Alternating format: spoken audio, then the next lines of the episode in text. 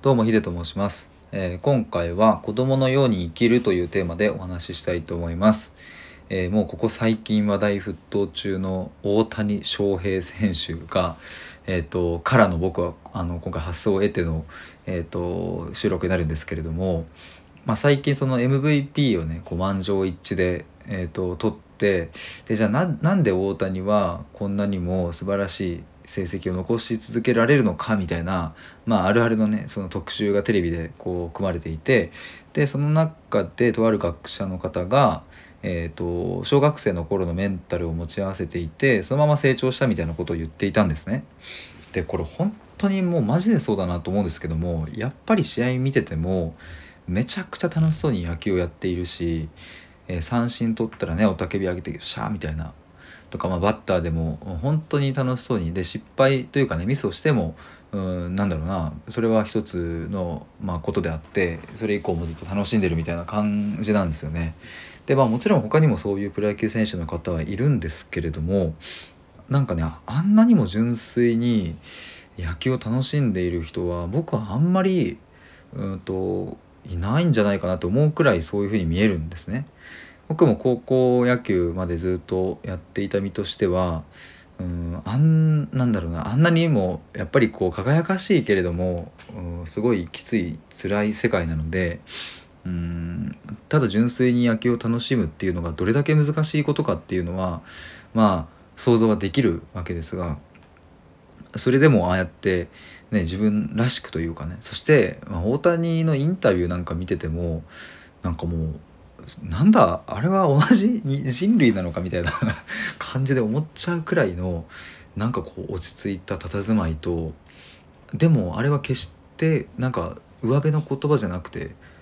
えー腹の底から出ている本音だなっていうふうに思うような感じがあってこれはすげえなと思うんですがまあまあちょっとここでタイトルに、えーと戻りますと要は子供のまま生きている子供のように過ごしているのかなっていうのはもう間違いないなというふうに思います。でなんかその小学生の頃のメンタルを持ち合わせているっていう、まあ、学者の言葉とかもあるんですけれどもそういえばねその子供と大人って境目は別にないわけじゃないですかそういえば。だから今回のこのタイトルもその、ね、子供のように生きるっていう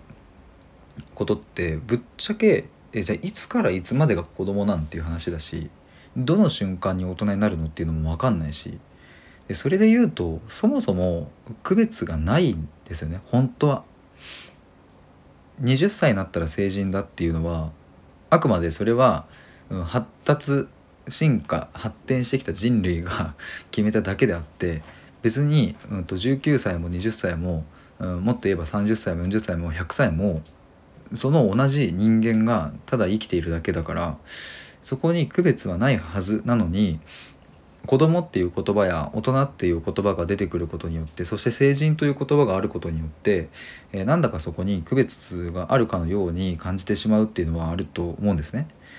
だからその大谷翔平は小学生の頃のメンタルを持ち合わせているっていう表現も、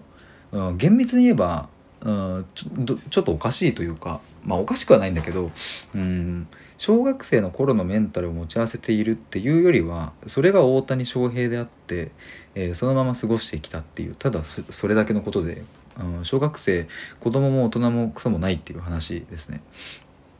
ただえーとまあ便宜上そういうふうに表現することはあると思うんですけれどもでもやっぱり 僕も結局言っちゃうのはうん結局のところ子供の頃のメンタルっていうのは割と最強だと思うんですね。でその子供の頃のメンタルが大人になっていくにつれて、まあ、いろんな経験や周りからの言葉でどんどん歪んでいくことがあったりして、まあ、そうすると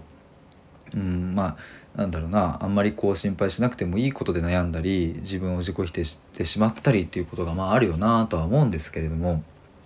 まあ結局のところじゃどうすればそれできるのっていう、まあ、話だとは思うんですがまあこれについてはですねそうだな。ここではちょっと話しきれないからやっぱもう一本収録撮ろうかなと思うんですけれども。はいやっぱもう一本収録撮ります。なんかこう今話していて僕の小学生の頃の話とかがちょっとこうふと蘇ってきたのでそれも合わせて、えーちょっと次の収録に行きたいと思います。以上です。